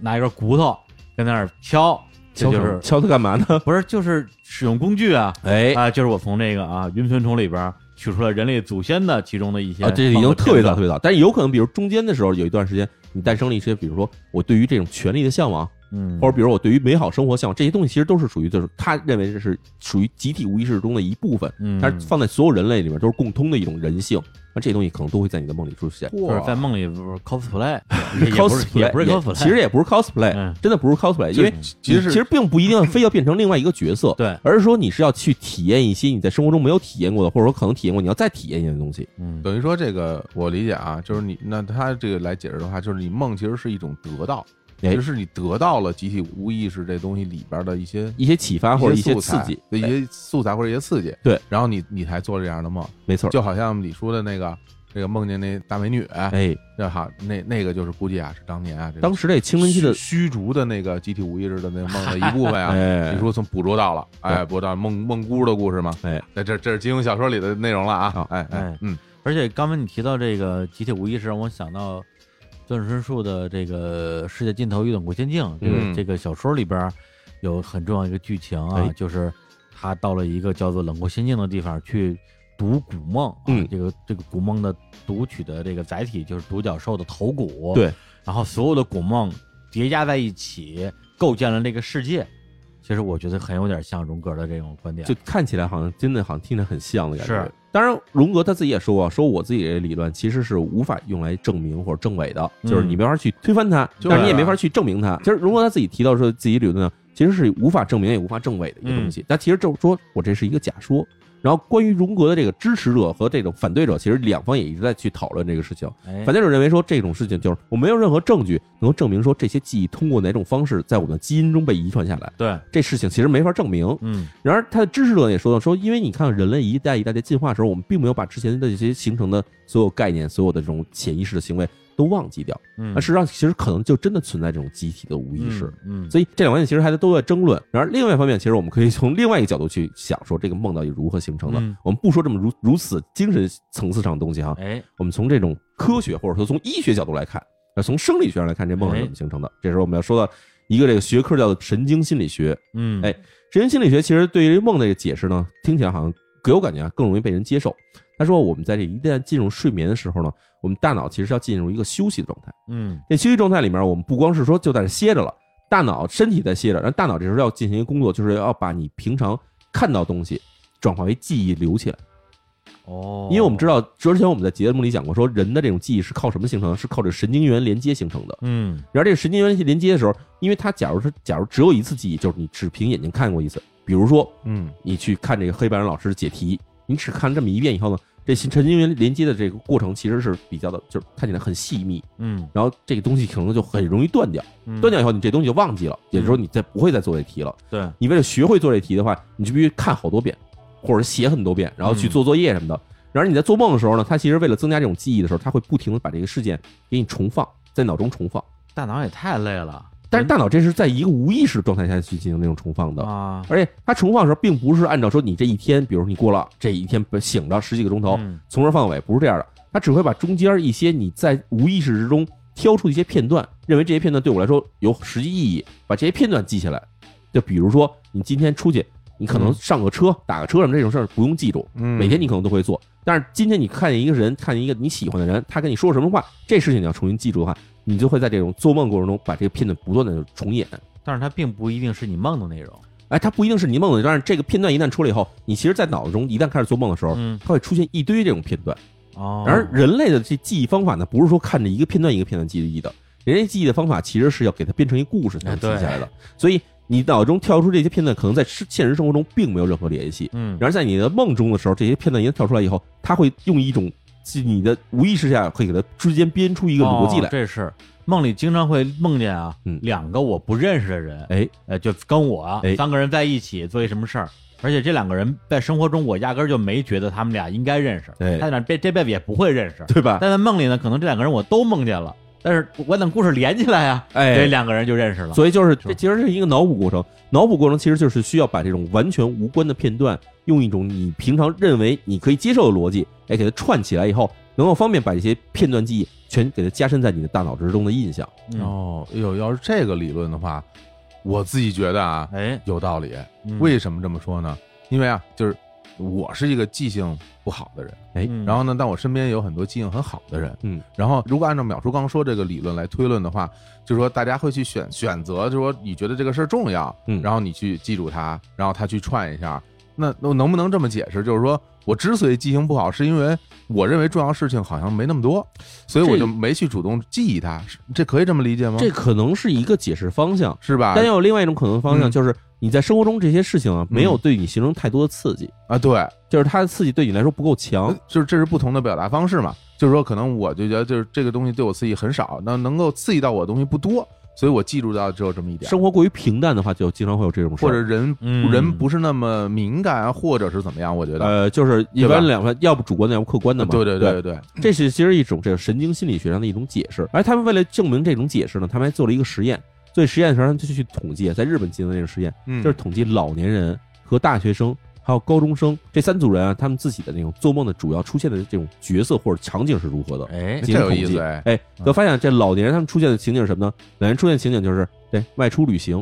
然后上厕所，还会梦见一些亲人。哦，然后这个情况到了大学生是什么？大学生会梦到一些这个自己的朋友，然后在街上玩耍的情景，啊嗯还会梦到考试。而高中生呢，高中生会梦到同班同学，然后还梦到学校，还梦到这种课堂上的情况。嗯所以就是每个人的生活经历时候不同的时候，你每天看到的是一些事情。老年人可能就是比如出去外出旅行去了，嗯哎，或者每天可能因为老年人其实上厕所的频率会比较多嘛，嗯哎，然后学生的话，那基本就是在学校里上课，嗯所以每个人经历的每天事情不太一样的时候，他在做梦的时候，就所谓叫日有所思，夜有所梦嘛。就素材库大小不一样，哎，所以而且不光是素材库大小不一样，而且啊素材库你经历的时间段不一样的话，你看的东西是不一样的，嗯，就是理论上老人应该也有可能梦见高考，哎，但是频率肯定会比较平低， 均 率比较低。对 但是年轻人的话，就是没经历过高考的人，他是不会梦到高考的，啊，对，对吧？只有你看，你看高中生的时候，他不会梦到考试，他会梦到什么？他天天在班里上课，梦到自己同班同学，哎别呦梦这东我西。太希望我就别老梦见大学时候考试的画面 了，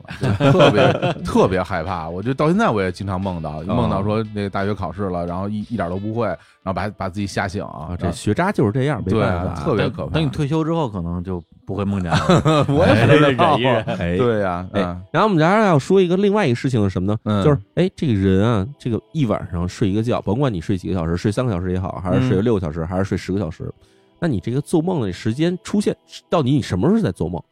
这其实我相信很多很多朋友都听说过这事儿，就是我们在做梦的时候有一个快速眼动期。哎哎，REM，哎，REM 的时候，这个时候呢，其实有一个特点是什么呢？就是我们大脑的脑波啊，可以反映出来，就那时候你的意识其实已经接近了一个就是快要醒过来的状程度了。嗯嗯最开始熟睡的时候，你这个其实就进入了一个最深层的睡眠，嗯然后慢慢你会这个意识有几度清醒，嗯到快接近清醒的时候，这时候为什么要快速眼动呢？你把眼皮扒开的话，你看这人眼球是在动唤的，哎呀，哎，然太后吓人了。有时候你看这人躺在那儿，他眼睛就在那儿来回滚，他不是在装睡，他其实可能有时候进进入这种快速眼动期了，那就快醒了是不是？其实还不是快醒，那时候他在做梦，哦，这样那人啊在，做梦，那时候假如你给他叭拍醒 了，他马上醒过来以后，他能立刻告诉你说，哎，我刚才正在做一什么梦。对。但是，假如要不是这状态下，你给他叫醒了，他有可能是告诉不了你他在做什么梦的。哦或者说你不把他叫醒，让他自己慢慢睡醒，那梦可能就忘了。哦哎，就是他在眼睛动的时候，其实正在做梦的感觉。嗯然后这个时候是什么情况呢？这个时候就是人，因为他的那个意识已经完全接近于这种清醒状态了，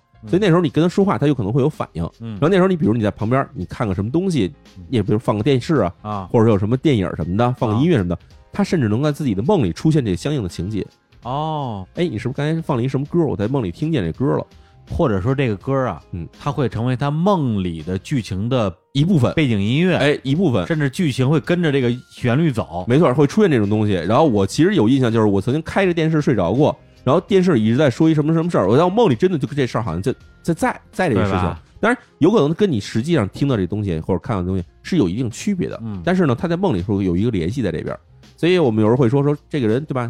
好像睡着了，但是你跟他说话，他还能说点什么，他还能跟你哼哼说了几句话，嗯这时候有可能是就在这种情况下，他就有做出了反应。而且我个人经历啊，经常有这种说现实生活中的这个内容，嗯，在梦里边，它是那种就是无缝嵌入，哎，就是说，比如说那边呃有个什么电话铃声响了，你这梦里边就是直接你上一句话可能该跟别人说着话呢，然后马上手机就响了，哎或者是上课铃儿就响了，哎，这就是印证刚才李叔说那个，对说你在外界受到刺激的时候，你会出现自己的梦里的那个情节。对，然后对而且就是它和那个之前正在做的梦吧，它能马上就融为一体，它并不是一个突兀的，就是刚跳进来的一个东西，嗯所以这个感觉还挺挺神奇的。这就是大脑脑补过程，就是突然听到这个响了以后，嗯你在做梦的时候，大脑会给你一个补偿，说，哎，这时候我得让这铃声出来，不太不太假哎就呀，是合理化，对，是吧合理化。所以这时候哦你就会看到一个东西出来了，哎，之前好像好多这个影视作品或者这样的剧情，哎，一个人在在在做梦哎，梦里他到一面瀑布，嗯，然后在瀑布底下这个练功，嗯然后一睁眼发现小孩在往自己脸上尿尿，哎 哎，这就是一个对对刺对激，这基对本这对都就是是梦这基本都是脑补出来的东西，对吧哎，所以就嗯大脑这过程啊，就是很多东西是不是我们自己控制的。嗯大脑你没想要脑补，但是你在做梦的时候，它为了让你在梦里面把这东西足够合理化，它真的会出现这种东西。嗯哎嗯然后我们还会说，有时候人在你睡觉之前的时候，就像我刚才说，哎，我这个开着电视我睡着了，开着电视睡着以后，我会发现一个情况是什么呢？我还在觉得自己在醒着，我甚至好像还在看电视，但是呢，电视里情节已经跟我后来就跟别人了解说，哎这电视里剧情似的已经不一样了。嗯，等于我梦到一个好像原创剧情的东西似啊，的。对对对哎，，这其实是一种入睡之后的幻觉，嗯这也是为了说明说，哎，你在入睡之后，其实你当时已经是断绝了跟现在外界这个直接联系了。嗯，但是通过一些外界刺激的时候，你会在你自己的梦里去补完一个情节出来。啊对，哎，这种情况其实有的人是什么样的？有的人就是看电影的时候，在嗯电影院里有人也是这样的。哦，哎，对看着看着电影，然后这人就对睡着了。哎，但是你跟他醒过来以后，他还跟你说：“哎，这电影真精彩，我一点都没错过，全全记住了。” 但其实有一段剧情可能是在他梦里出现的。对对对，哎，这种情况下我真的就有呃我这就种遇到过这种情况，你自己有有这种情遇况到过，就是特别是看一些那种比较偏文艺的电影，啊就是很容易睡着，对睡着之后开始做梦，哎，然后梦里的剧情跟电视里面剧情就就连起来了，但是又不一样，但是不一样，其实不一样，哎，其实不一样。对我相信这其实有好多都市传说出现的这个原因就是这个，嗯，就有人经常说说，哎，我在电影院里你们都看的哪一版哪一版的这个灭霸，但我跟你说，我看灭霸跟这个是完全不一样的。哎，我看见版本里灭霸把所有人全杀了，嚯！哎，就是有真正有人会这种东 西，然后还有传说说有人在什么电影院里看到过什么这种机器猫里面出出现了非常恐怖的画面，嗯然后跟别人聊起来说，哎，机器猫剧场版你看了吗？里面有一特别恐怖的画面，别人说都没有这事儿，然后那那只有我看到了啊，，只有我看到啊我了那个版本是一个特别的版本，哎后来被收回销毁了。哎，没错，就有人真有说这种事儿，嗯其实最有可能就是他在电影里睡着了。对，哎，然后这时候我们说另外一个事儿是什么呢？就是，哎，这一个人啊，这个每个晚上做几个梦？哎，哎哎，，你知道吗？其实，在说做几个梦之前啊，嗯因为咱们开开头聊到这个事儿，嗯就是说每个人晚上一定都会做梦啊。哎，这时候我们要先说啊，哎对啊假如说你在这个睡眠过程中里面，你进入了快速运动期，嗯，然后那你肯定是在做梦，这一百分之百，百分之百在做梦。但是有的人在睡觉过程中他不会进入快速运动期，就睡眠质量不是那么好。哦，嗯哎，因为快速运动期的出现是在一个深度睡眠跟另外一个深度睡眠之间的一个阶段。嗯，假如你从来没有进入过深度睡眠，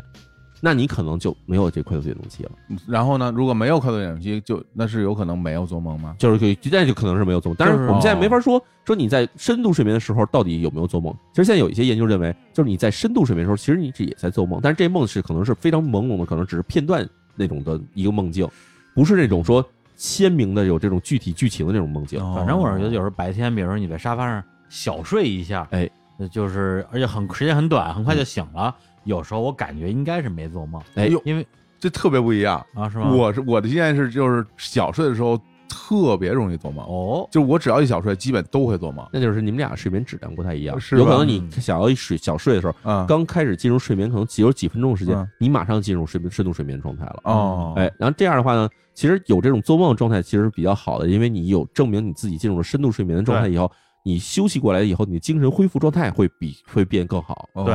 嗯哎，那回到这一个晚上做几个梦的问哎题，你让我说，我觉得怎么也得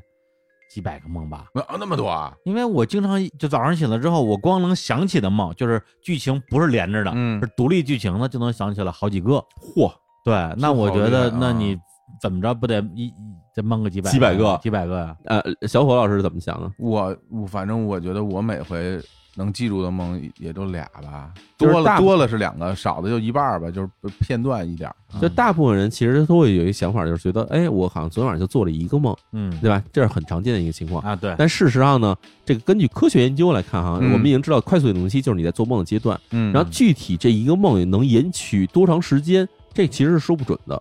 对，关键在于他这个梦的时间跟你睡觉的时间这两个，这两个是完全不对等的。对，有可能你只睡了五分钟，在梦里边过了十年，你知道为什么？就是因为我们刚才解释过，说大脑会脑补，对，所以你可能出现两个画面，一个画面是自己在小时候，啊另一个画面是已经大学毕业了。蒙太奇了，哎，所以这个两个画面突然出现以后，你在大脑中可能出现的时间可能只有几毫秒时间，嗯但是在你的梦里边，你觉得这是一辈子了。更有意思就是，嗯我们其实无法去知道一个梦的具体延续时间多长的。在一个快速眼动期里面，有可能你会做一个梦，但嗯有可能你会做好几个梦，哦，这个持续时间不不一样长的。是哦所以这里面我们没法确定你到底能够一晚上说能做到底是几十个还是几百个，啊但至少说可能不止一个。只要你进入快速运动期之后，你做梦很有可能就是多于一个。哦，嗯哎，然后这个梦还有一个有意思的地方是什么呢？就是我们知道啊，这快速运动期一旦你进入睡觉以后啊，差不多浮现时间大约是一小时左右会出现一次。嗯，也就是说，你差不多睡六个小时呢，中间可能会出现四次或者五次的样子哎。呀，这么多啊，哎，非常多。然后一个人的这成人啊，不是小孩儿，嗯成人的这个百分之二十到百分之二十五的睡眠时间都是处于这个快速运动期里面的。哎呦假如是小孩儿，像婴幼儿这种程度的话，他会超到百分之七十的这种睡眠时间都是快速运动期。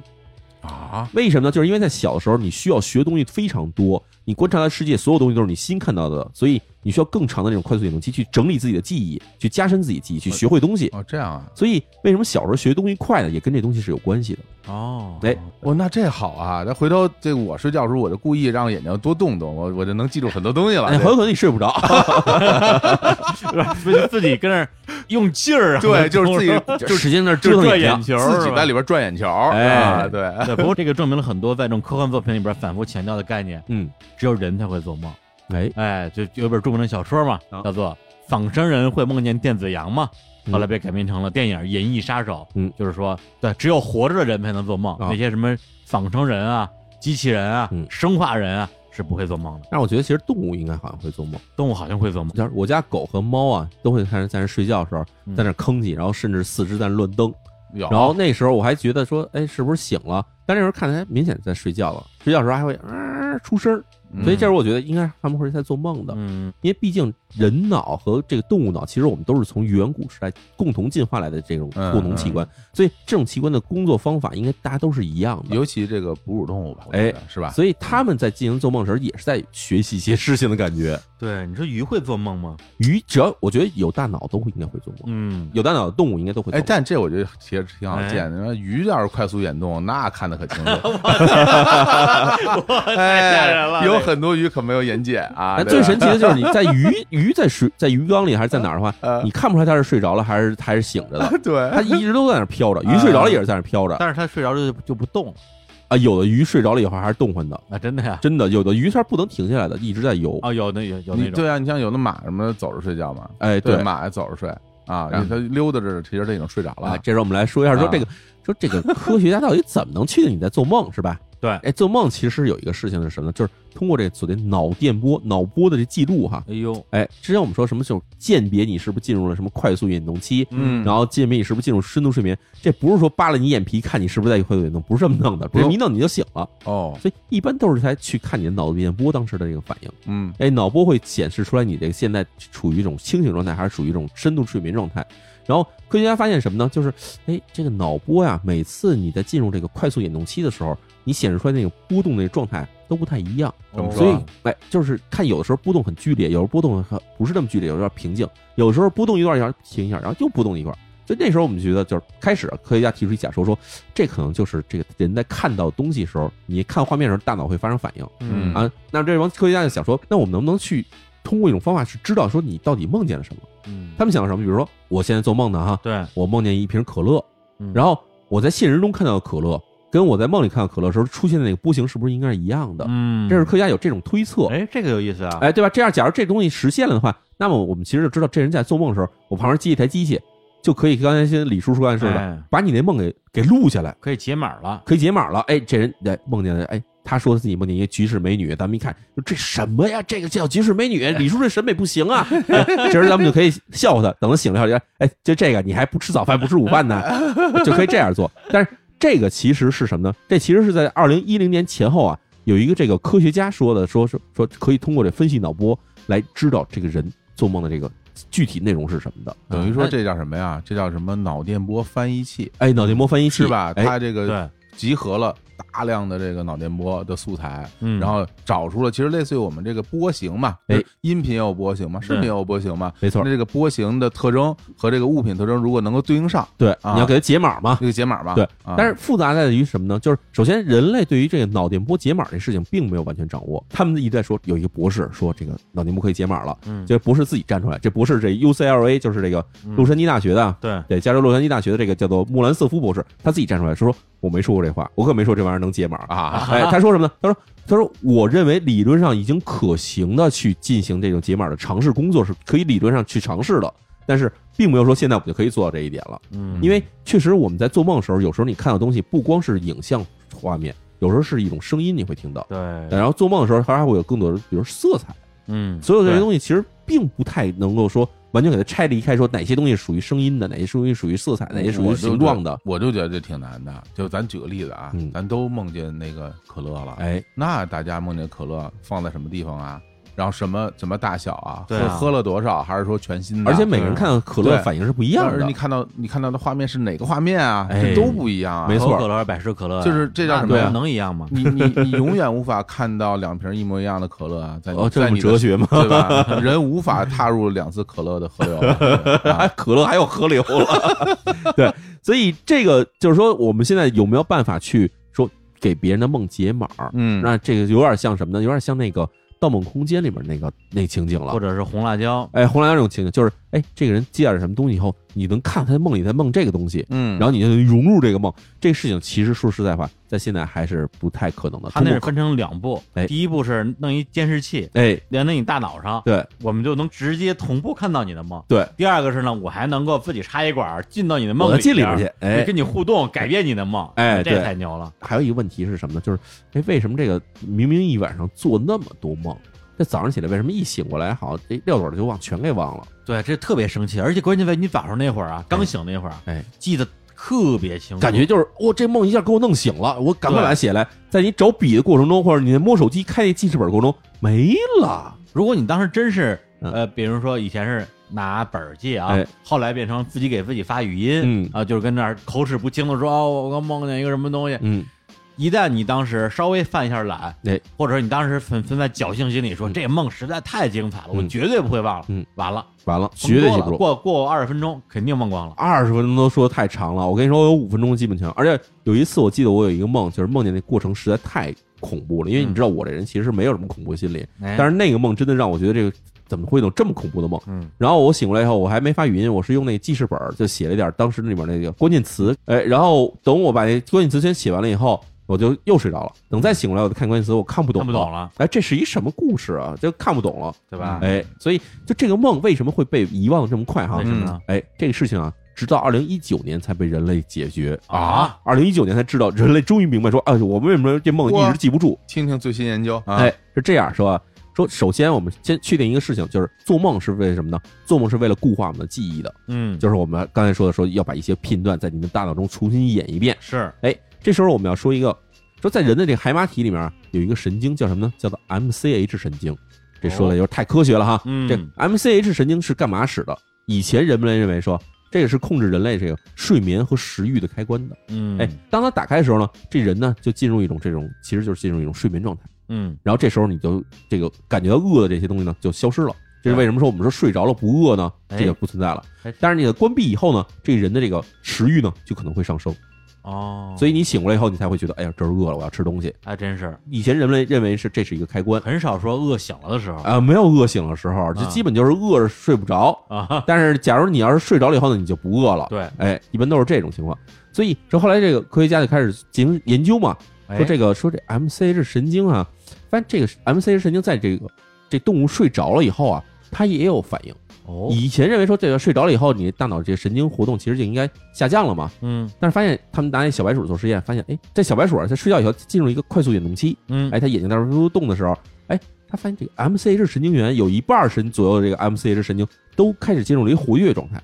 哦，所以这时候，当然这科学家就有推测嘛，因为我们以前认为就是你在做梦的时候是为了固化你的记忆，嗯那这时候科学家想说，那这时候这神经元起作用的话，应该可能是在帮助你把这记忆固化下来。对，啊，所以他们觉得说，那我们要是平常的时候把这 MCH 神经给它刺激到一个这种高发的这种活跃状态的话，嗯那，是啊不是能让你这个记忆力能变得更好呢？，对，就他们做完这实验以后，发现哎不对啊，这个怎么与这个预期结果正好相反？相反，哎，就是小老鼠的这个这个 MCH 神经被刺激的很强的这种状态下呢，嗯，小老鼠的记忆力变得特别差，哦，感觉以前会就是能很快学会东西，以后现在变得好像学东西这个速度变得很慢了。那如果反过来弄呢？哎，所以他们就试了一下，反过来说把这 MCH 神经给它摘除，哦，从在身体里摘除出来，发现哎不一样了，小白鼠学东西特别快，真记的忆力呀特别好。嗯，我也要摘除，哎，你也要摘除是吧？啊但是这摘除以后有一问题哈、就摘除以后这个这小白鼠啊就没法睡着了，就睡不着了，而且呢也不想吃东西，哎呦，那不行就是基本给自己有点燃尽的感觉哈啊。，就死了是吗？它但这样的话，你可能对大脑的这种需求的养分可能特别多，你又不想吃饭，耗光自己养料的速度会特别快。那那太可怕了，但是可能能减肥，我估计啊，还还还减命 呢，还你想死你了睡也是睡不了，然后你吃东西也不想吃，那然后还可不一天到晚就想就想学东西，哎对，吧？就就估计减对肥我很就是快爱学习哎，，就是爱学习。所以后来科学家终于认识到一点，就是原来这个 MCH 神经其实可能起到作用是帮助你去遗忘一些东西，嗯，所以他们后来想到说，哦，我们这样来测试一下这个东西吧，就是进行一假说哈，或者建立一个这个模型来去进行这个验证。就是他们认为，在你的快速眼动期的时候，其实你大脑会生成很多东西，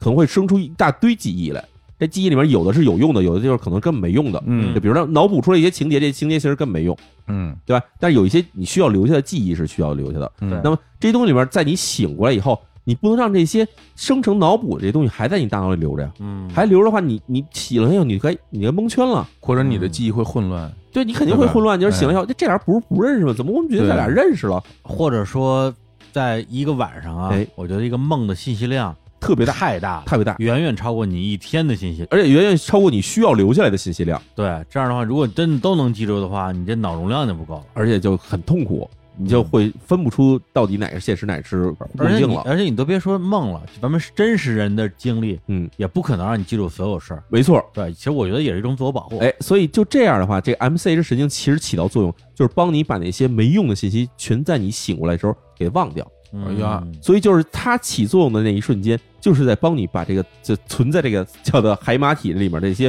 无用信息、无用的记忆，给它全洗掉。哇，有一个电影儿嗯叫什么名字？啊我脑海中的橡皮擦。哦，哎，这个韩国电影孙艺珍演的，啊没错，这个 MCH 听起来就很像你脑海里的橡皮擦，帮嗯你擦除一部分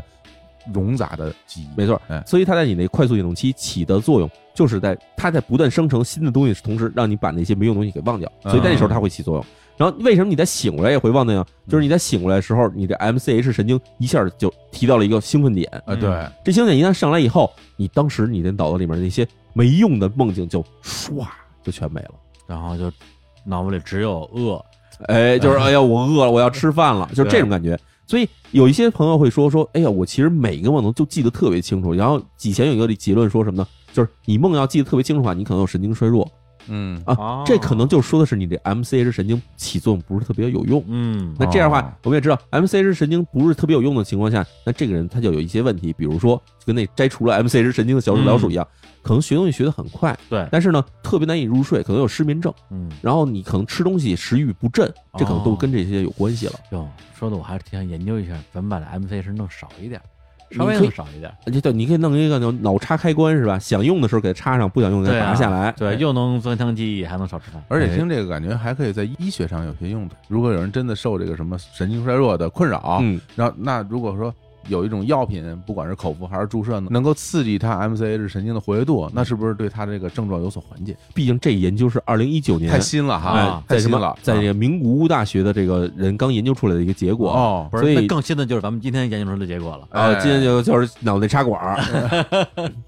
脑内插片儿，哎，吧插片儿。所以你想，在这种就是已经科学已经给你证明了一部分的这种所谓的你忘掉梦的这个机制的怎么形成的话，那么我们再说为什么有一些梦能被记住呢？嗯就是因为它在神经起作用这过程中呢，虽然很快，嗯但是毕竟还会留一些这种残余的所谓的漏网之鱼。嗯甚至比如说你在醒的一瞬间的时候，其实你正好处于这种快速运动期的时候，这醒一瞬间，其实神经是让你忘掉这些东西，但是你大脑毕竟还留下一些印象。嗯，所以你醒过来后，你需要去把这些梦想起来的时候，我相信就是你在回忆这梦的时候，很多人都有这么一个过程，嗯不是说我现在这梦全到脑里一下就能全出来，对不是，你是要不停的把这个梦再想一遍，再想一对遍，呃对再对对想一对，遍，你一遍一遍去想，然后甚至需要脑补一些情节，你才能把这梦的一个逻辑给它梳理出来。而且最典型的情况就是说说，哎呦，刚做一梦，哎，做是为什么梦来着？然后你就发现大脑一片空白，哎，嗯一个画面都没有，然后你就玩命想，死命想，突然想出了一个画面，对，一个画面想出来之后，咵，一堆画面打开了，哎，然后这些画面说说不好，到底你是真的梦到了，嗯，还是你在用你的自己脑补去完成的？呃都有，都有哦对，其实都有，都有对都有，这样我们就解释了一个事情，就是明明你睡着了以后，你做了好多梦，但是醒过来的时候，有可能一个梦都想不起来。对。我刚才那个搜了一下我的微信聊天记录啊，我就哎搜“做梦”两个字儿，哎，搜到了至少上百条跟做梦有关系的聊天记录，特地，比如说我梦见谁了，哦我可能会跟谁讲。还有的情况就是我做了一个梦，我觉得适合讲给谁，哦就讲给谁。那你讲讲看你有什么梦？呃我这梦太有意思了。哎哎，那个，比如说我之前有段时间说做梦梦见什么蹲大牢了， 还在做播客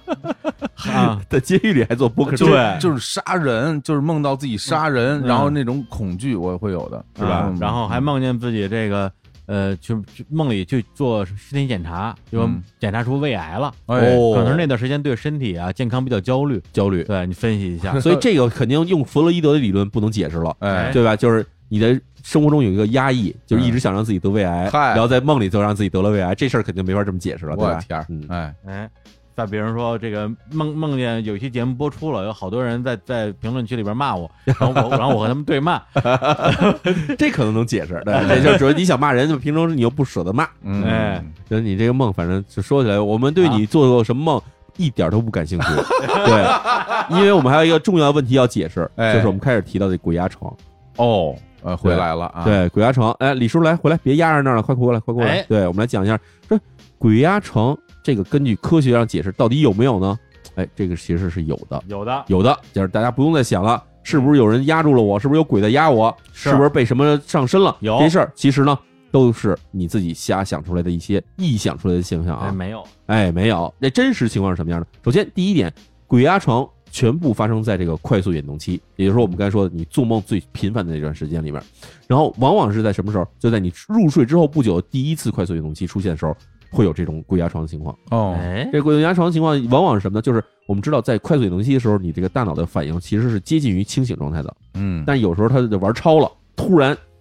刺激了一个高峰出来，就是你一下就清醒了。但是你嗯清醒这一下呢，又不能让你足以让你所有的这个器官、大脑全醒过来，嗯，所以那一下你就是有一个意识，觉得啊，我好像醒了，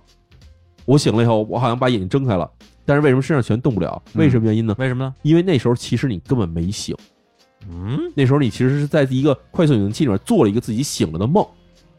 真的吗？真的是这样，就是有一个特别明显的一个例子，就是我以前有过鬼压床的一个印象，我当时给自己都逗乐了，嗯，就是我自己在那个屋里睡觉，大学宿舍里睡觉，然后当时我做完梦是我被鬼压床的时候，我睁开眼，我发现啊，这屋里灯都开了，旁边同学都该上课去了，哦，然后鬼压床了，特别难受，然后我想叫他们也叫不了，然后我就闭着眼我睡着了，然后等再醒的时候。发现屋里还是一片漆黑，还关着灯呢，就是其实根本没到早上。但是那时候我以为已经、已经早上起来，意识让我觉得说那时候应该去上课了。明白。所以其实真正发生鬼压床的时候，基本上大部分人都是在一个还睡觉的状态下，就是这个例子证明了，当时你认为自己醒了，其实没醒。其实你没醒。就是还有一个实验可以证明这是你在睡着是怎么的证明呢？就是你在入睡的时候给你一间屋子，你在那儿入睡，然后入睡之后，只要你看到你已经进入入睡状态以后，把屋子里陈设悄悄改了。嗯，然后这个人假如说承承认说自己啊我鬼压床了，他会醒过来说啊我看屋子里陈设如何如何如何。但是真正清醒的时候，发现这屋子里已经跟他当时说认为自己哦清醒的时候东西已经不一样了。这个有意思。所以这样的话就可以证明说，其实你在认为自己鬼压床的时候，那时候你其实还是在睡觉，还是在做梦，嗯，你并没有真的把你自己眼睛睁开。你说这，我有一个，我突然想起来，之前我自己做过一个印象特别深的梦，嗯就是我就梦见我被鬼压床了，啊死活起不来，嗯怎么都起不来，哎然后就特别特别痛苦，哎最后硬是把自己从床上给拔起来一样，嗯好像用一个无形的手把自己从床上抠起来，啊嚯，然后走到地上，嗯我说我把灯开开，嗯把灯开开，我一定能醒过来，嗯然后啪一开灯亮了，嗯我说哎呀，终于挣脱鬼压床了，嗯但那一瞬间我突然想到一件事儿，嗯我们家灯坏了。好恐怖啊！这是一鬼，这是是一鬼这是故一事这是一个拉不亮的灯，哎，所以所以刚才我把灯打开这个事情，其实都是其做实梦其的，实还是还是在做梦。后来等等我真醒过来之后，发现这都全是梦，对吧？对，全都是梦，就几层嵌套的梦对。对对，嵌套的梦。所以很多人在说是鬼鬼压床了，比如说我是一个那个从小就很容易周不干净的东西的人，哎哎，，睡着以后鬼压床了，睁开眼发现床边有一个什么看起来很俊俏的冥冥王在那儿看着我，哎，哎，什么阴曹地府的什么人过来说要把我娶为什么什么七世的什 么那什么，这穿越哎了，反正就这种，就是有很多人言之凿凿说这种事儿醒。了之后，魏征在旁边看着你，哎，其实为什么会出现这种，就是你看到幻听幻视这种情况，嗯就是因为当时你是在做梦啊。哦做梦的话，你这所有东西只要你幻想的话，它都会出现的。哦，所以你就算想到说，我的胸口坐着一个什么黄金大狮子，你也能想出来，嗯，没问题。因为嗯当时你是在做梦，你不是真的看到了这些东西。明白，就是说。一方面他坚信自己是醒着的，对一方面呢，的确有个大狮子坐在面前， 对那那那这东西，那狮子一定是真的，哎，他不会想自己醒这事是假的，对，嗯就是，而且尤其是因为，往往发生鬼压床的地方是你已经睡熟了的地方，你嗯自己家里头或者你的宿舍，就是你经常在这里已经睡过几次觉的时候，嗯所以就算你不醒过来，你也知道这屋里什么样的。这这东西在你的大脑记忆里是存在的。这的确，这的确，我好像很少在什么外出出差、旅游，在宾馆里有这种情况，好像很少。对，然后有的时候，比如说我去了新来的地方，我在这儿鬼压床了，有时候会想，我这地儿鬼压床了，然后睁开眼看的话，就特别明显，这不是我自己的屋子吗？这明显是做梦啊！嗯有的人自己能明白过来，哦，哎，啊，就你是其实你知道你不在自己屋里就是啊，就是你在那个梦里的时候，你会意识到说，哎，我明这白是不是鬼压床了？嗯你会睁眼看，嗯发现这这是我在中国的北京的那个房子，就跟我意识到我们家灯是坏的打不开的一样，对嗯对，你的理性突然之间就苏醒了。对，所以它只能是大脑，其实只能用你以往形成的记忆去给你形成说你在这屋里的这状态。对，但或事者实说上你或者说你住在酒店的时候，对你记性没有那么好，对，对你没法就还原这个酒店的样子。没错，所以就算你发生这种情况以后，它只能给你呈现出你待的最熟的那地方的样子是这样的。嗯，所以这样我们基本就把鬼压床这情况给大家解释完了。哎，所以以后别再说什么自己，哎呦，我什么，对我是什么三世冥王上身，然后他要去把我娶阴婚，让我去地府里给他当什么压寨夫人，所以我天天鬼压床，不是这么回事儿你就是什么呀？你就是你就是没睡醒，你就是做梦的， 做梦呢，白日做梦，白日做梦。好哎，然后我们再说到这个清醒梦哈，嗯清醒梦其实跟我们刚才说鬼压床这事儿其实有点像的哎，因为这毕竟是一种你在梦里去意识到自己在做梦的这么一情形。嗯，然后后来有一些人提出来说什么呢？说这个清醒梦的状态下，其实反映了一种情况，就是你那时候是可以用自己的心理的这些暴露出来的一些问题，在这时候可以得到治疗的。嗯，就比如说，有的人他有一些这种心理上的创伤，PTSD 这种创伤，嗯，哎，他可以通过在梦境里面去控制自己梦境，然后将这些创伤拿出来，可以进行疗伤这种行修为复。嗯修复。然而这只是一种假说，到目前为止，其实没有人能真正实现这一步，因为很多人在进入到清醒梦这一步的时候呢，嗯，就已经产生了很强大的恐慌了。对，就是很多人会害怕在梦境里，嗯这说实话，真的会在嗯梦境里害怕。而且我其实相信有一些经历，然后有些朋友可能有些经历，嗯就是你在梦境的时候，你会想到说，哎，这个好像是到前面会是一个噩梦，嗯，会有一种不祥预感的感觉，嗯然后这种预感会很强烈，慢慢的会真的会让这变成一个噩梦。嗯，就你幻想有一个人会拿刀追你的话，这好像真的是有一个人拿刀追你，嗯嗯，或者你要走到前面，觉得这前面就是一个悬崖，可能真的是一个悬崖。哦，所以这种情况下，假如你意识到这是一个清醒梦了以后，你的这种恐慌感会更强。嗯，你就觉得我现在到底这个对吧？前面看这是一楼，我跳不跳？嗯就会有这种特别矛盾或者特别恐慌的心理出现。嗯，然后我也觉得说不要去努力追求这个去做清醒梦，因为嗯其实在网上有很多这个朋友啊说对吧？清醒梦太爽了，一开启一新世界，我我要去做哎这个梦，在梦里开挂哦是吧？来开挂。但是问题这是一个什么问题呢？就是清醒梦其实会严重的导致你的可能会有一种这种神经衰弱的情况。清醒梦让我想起啊，就是在也是欧洲一些国国家，它有一种东西叫蘑菇，哎，蘑菇治疗，嗯就是给这些比如说病人啊，嗯或者是患者啊嗯，吃一些致幻蘑菇，哦什么见手青什么之类的，哎让他们在吃了蘑菇之后去产生很多的幻想，哎，然后在因为这他那时候其实是是真醒着的，对，但是他脑子里出现那些画面就跟做梦没什么区别，哎对，可能是一种有点类似于清醒梦的一种醒的时候一个状态，或者是其实是可能对你大脑中的一些这种神经元物质嗯，进行抑制，然后让你产生一种幻觉的这种对方法。对对这种其实说实在话啊，我倒没听说过太多这种 能能通过这种方法能产生这种稳定疗效的方式，嗯其实可能都是一种尝试的感觉。对对对对然后我们再说到刚才我们其实最开始提到的另外一个种梦是什么呢？就是那种既视感的梦，哦，哎，预知梦，嗯雅物，哎，deja vu，这东西其实很有意思哈。哦嗯咱们说一下这个几几种对它的解释吧。嗯哎咱们先说一下弗洛伊德老师哈，啊弗洛伊德老师说什么呢？说这个你看的这东西，其实就是以前你做过的梦，你确实以前梦到过这东西，嗯哦是真的，哎，是真的，你确实梦到过这东西。然后这个梦呢，很有可能是无意识下出现的，嗯所以你对它没有什么印象。但是你看完这场景以后，它会直接把你记忆里的东西给叫出来了。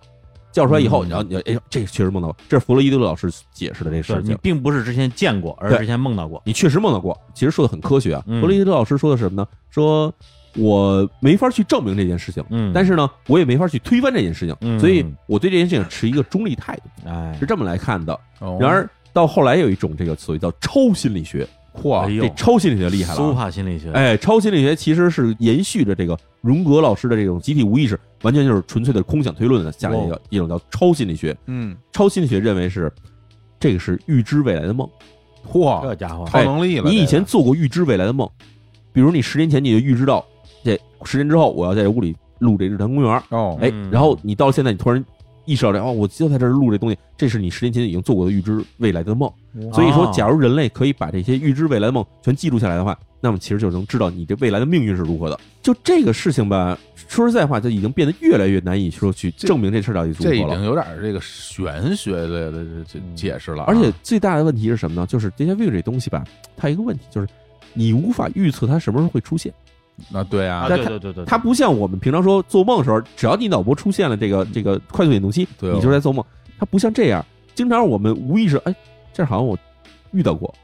而且中间没有间隔的，不会说你差不多一个礼拜会出现这么一次，嗯有时候好像几年会出现一次，有时候一天会好几次，啊是，所以这事情是没法预测的。没法预测的话，就没法去安排进行一个实验的测定，嗯就是科学家无法知道你到底什么时候会出现这种情况，嗯嗯所以这个事情其实对于科学家来说，只能提出各种各样的假说去尝试解释这个事情。嗯那么从这脑神经学来解释说这是怎么回事呢？这其实也很有意思哈。哎说脑神经学来解释这事情，就是说你在经历这事情的这个，比如说现在我们在谈节目，在录节目这事情，嗯这事情其实发生的时候，对于脑部其实是有两个接受过程的。嗯第一个过程是什么呢？第一个过程就是你的脑部要产生一个就是短期记忆，嗯同时你的大脑是要进行一个这种对这种记忆进行一个创造，就变成一种给它转化成一种长期记忆。嗯那这两个过程在同时发生的时候，其实大脑会接受两个信号，一个是你现在看到的情景，另外一个信号呢，就是你这个看到情景就吸收到脑里面以后，它进行加工时候给它产生成一种记忆情景。嗯，这两个其实有的时候大脑是无法区分到底哪个在前哪个在后的。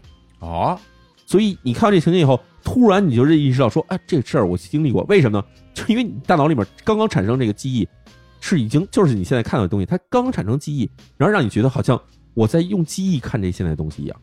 哦，你的意思是说，他受到了这个现实的刺激之后，嗯，记忆比反应早，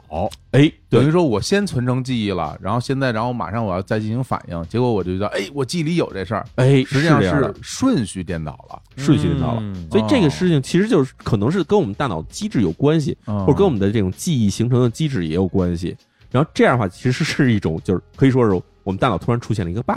对正常情况之下肯定是印象比记忆要先到，嗯，结果这个这回这记忆这记忆个先醒了，走快了一步，对，对，这种情况会往往出现在什么时候呢？嗯就是你突然有一个时间，不知道是你主观或者或者或者是无意识的哈，就你觉得现在这个情景特别重要，你要给它记下来。然后这时候你要会有一个情况是什么呢？就是你大脑会加强记忆，哦，就大脑就啊，这时候现在这个东西很重要，我现在必须给它记下来。嗯然后这时候往往会产生一种情况，就是哎，大脑不知道到底哪个是先来的了。赶工赶点儿出来的这个快速记忆出来的是是先来的呢，嗯，还是我现在大脑这眼睛看到的东西是先来的呢？这两个东西会混，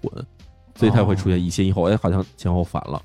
这个，哎这个这么说听吧，着也像真的，我觉得有道理，嗯听着，反正让你觉得就是至少对于我们这些对爱科学的人来说的话，觉得这好像很有道理这。事儿能能能说圆了，嗯对，那总比你什么你有预知未来能力这个听着靠谱， 最后带到我们今天最后一个话题上来了，这是什么呢？这就是关于这个盗梦空间的一个探讨哈，就是哎人能不能真的去盗别人的梦？这个不能吧？这不都是一些怪谈吗？什么什么以前日本那个魔嘛，哎食梦魔哎，是吧？可以钻到别人的梦里，把这噩梦给给给给吃掉什么之类的。但是你想到，我们之前有说过托梦这种情况，其实也挺多的。嗯，哎，托梦其实有点儿就就是盗梦的意思，，对呀、就是这个人给你脑里扔一个想法进去啊，他不是把东西拿走，是往里边放东西。嗯对啊，就是可能对吧？你这个有一朋友对吧？他可能这个之前借了你一笔钱，然后你一直没还他，嗯，然后他就把自己的脑袋想法传到你脑子里，说对吧？快还钱，李叔。哎然后这天晚上你梦见他了，然后你就发一微信给他说，哎，我梦见你了。然后你朋友说，对你梦见我什么了？然后李叔说，我梦见你催我还钱 了，然后哎对吧？这就联系起来了。哎所以有可能这个对吧？他这可能托梦也是一种盗梦的行为。嗯，所以那就是可以我们得想想说，这个这听起来好像挺天方夜谭的，说嗯这个盗梦到底可不可以实现？哎能不能啊嗯呢？说说，哎，结果发现哈，科学家做了一实验，发现确实可以盗梦，嚯，我这去，是怎么怎么怎么操作？害怕不害怕？害怕怎么操作？哎哎，说是在哪儿呢？在这个一九七十年代啊，哈，一九七零年那个年代里面，然后在纽约有一个这个著名的这个心理医生、心理分析专家啊哈，嗯这名字叫做蒙塔古·乌尔曼，嗯他曾经在这个纽约他自己的机构里面做了一次这种心灵感应实验。哇他这感应实验还安排很有意思啊，他要干嘛呢？他要求啊，首先一些这种所谓的信号发出者，他们要先去看一些东西，嗯看一些东西以后呢，然后他要找一些这个信号接收者，让这个这两组人都睡着，嗯然后他们的目的就是说，告诉这信号发出者说，你要把你看到的东西传给那些在接收的人，哎嘿，呦，就是你看到什么，你要把这图像传给他脑子里面去，哦，隔空传梦，通过做梦的方式传给他。哇，嗯然后，当然这之前的时候，他们让这些两边人也见了面，互相认识一下，对吧？嗯哎嗯，小伙子老师你好，哎我一会你儿好我要把我的梦传给你。哎呦，那那但是不能提前告诉你传什么，哎，反正就是这么来做的实验，啊就发现哎，证明可以实验，可以实现。啊哎，这个梦确实可以传过去。这个他怎么证明呢？就是对方说呗，做完了这梦以后，大大家都经过这个快速眼动期之后，嗯，把这边这个接收者叫醒，问他啊们看到了什么。这快接收者里面去承认说啊，我们看到了一些这个画面是如何如何如何的，啊是谁是传给我的啊，全证明了。嗯证明完之后，然后这蒙塔古这位这个心理分析专家哈，嗯，就写了一个论文，说，哎，我已经证明了，说这个心灵感应或者梦境感应这事情是可以实现的。我觉得有有点儿听着邪乎。你要这样，真的那就没有“同床异梦”这个词儿了。我哎天天晚上给旁边那人传梦，哎是吧？大家就能做同一个梦了。哎，就是我就今儿看一电影特别棒，然后哎，那你还没看呢，明儿我梦里传给你。但是对吧，啊如果这样的话，我估计你每天晚上啊也睡不踏实。哎，万一梦到别人不想看的东西的时候呀，哎呀，这个这个无意中又传给别人了。啊哎，所以其实当时他们做这实验，就是我看到一幅图，嗯我要传给你进行这实验。啊，这实验一旦被公布之后，马上就在这个心理学界产生了一个很大的反响，当然这这多的事儿，这是大家都是说你这东西是瞎编的，我哎不信。我也觉得你是瞎编的。然后这孟塔古先生呢，就开始，哎，对吧？说那你们爱信不信，我跟你说， 我开始写畅销书，哦写什么《与梦想同行》，如哦，何控制你的梦，啊哦，如何让自己的梦想插上翅膀，就写哦这些超书越。梦想一起飞，厉害！了，哎，反正写了这些书以后，当然他其实相对来说哈，这个也算成功，商业上算获得成功，但是在他之后，没有任何人在进行这个实验时候嗯能够有这种重复同样结果出来的这事儿是不存在的。嗨而且后来有人后来就研究了，说这个他这个实验安排的时候，其实有很大的问题，嗯，就是他让这个两组，一个发出者，一个接受者，这两组人先见面儿，而且这个见面儿的时候就出现一个问题，就是这两组人啊，其实他们有一部分人是想让这个实验是成功的，嗯，是想积极配合的，嗯于是，在见面的时候就把自己看到的图片全告诉了对方，串供，串供了。所以这个事情其实到现在为止来说哈，就是这个通过梦境传梦这个事情，或者说侵入别人梦这事情，其实还是不行的。哎，那是，嗯所以说到这儿以后，我觉得其实咱们今天关于梦的这个话题啊，基本可以咱们告一段落了。挺好，是吧哎那，么关于这个梦，我相信其实我们也谈到了一些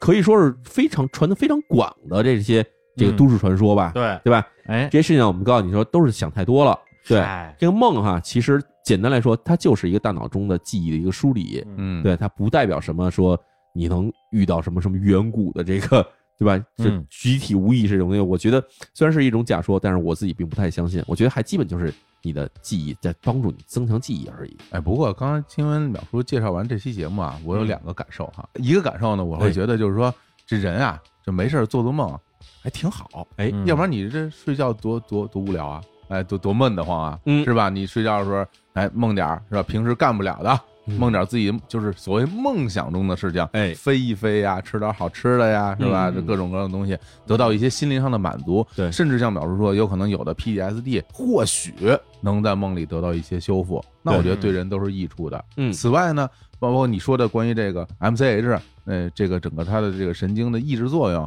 能够让你忘掉一些事情，倒也是好事儿，哎，嗯是吧？这有样很多的事情也该忘还是得忘了，是的吧？你什么东西都记着，那个人可能背负的东西太多，太累了，压力太大了。嗯，对，哎反正我是觉得梦啊，在我看来是人的现实生活的一种延伸。嗯对，因为每天的生活其实范围很小嘛，嗯很多人三点一线，可能一年出去玩一两趟，那生活多沉闷，多无聊啊，是吧哎，哎让梦想插上翅膀，哎，哎，去让你的人生变得更加的丰富多彩。我跟这书就是你写的，我跟你说，骗了不少钱啊！ OK，那咱们就跟大家说拜拜吧，这一期，拜拜哎拜大家拜拜，拜拜嗯